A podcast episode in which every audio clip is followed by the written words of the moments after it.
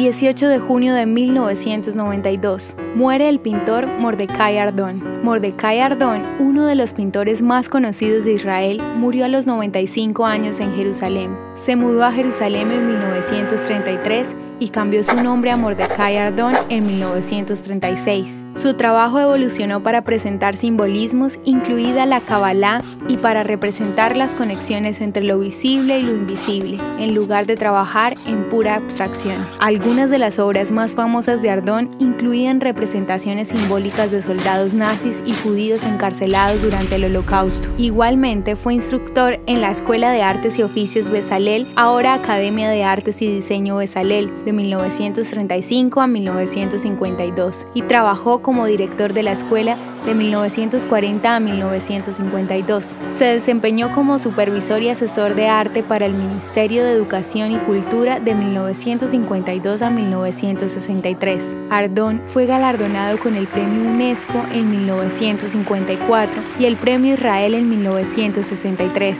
Una de sus obras más famosas fue creada para la Biblioteca Hebrea. Es un vitral llamado La visión de Isaías para la paz eterna.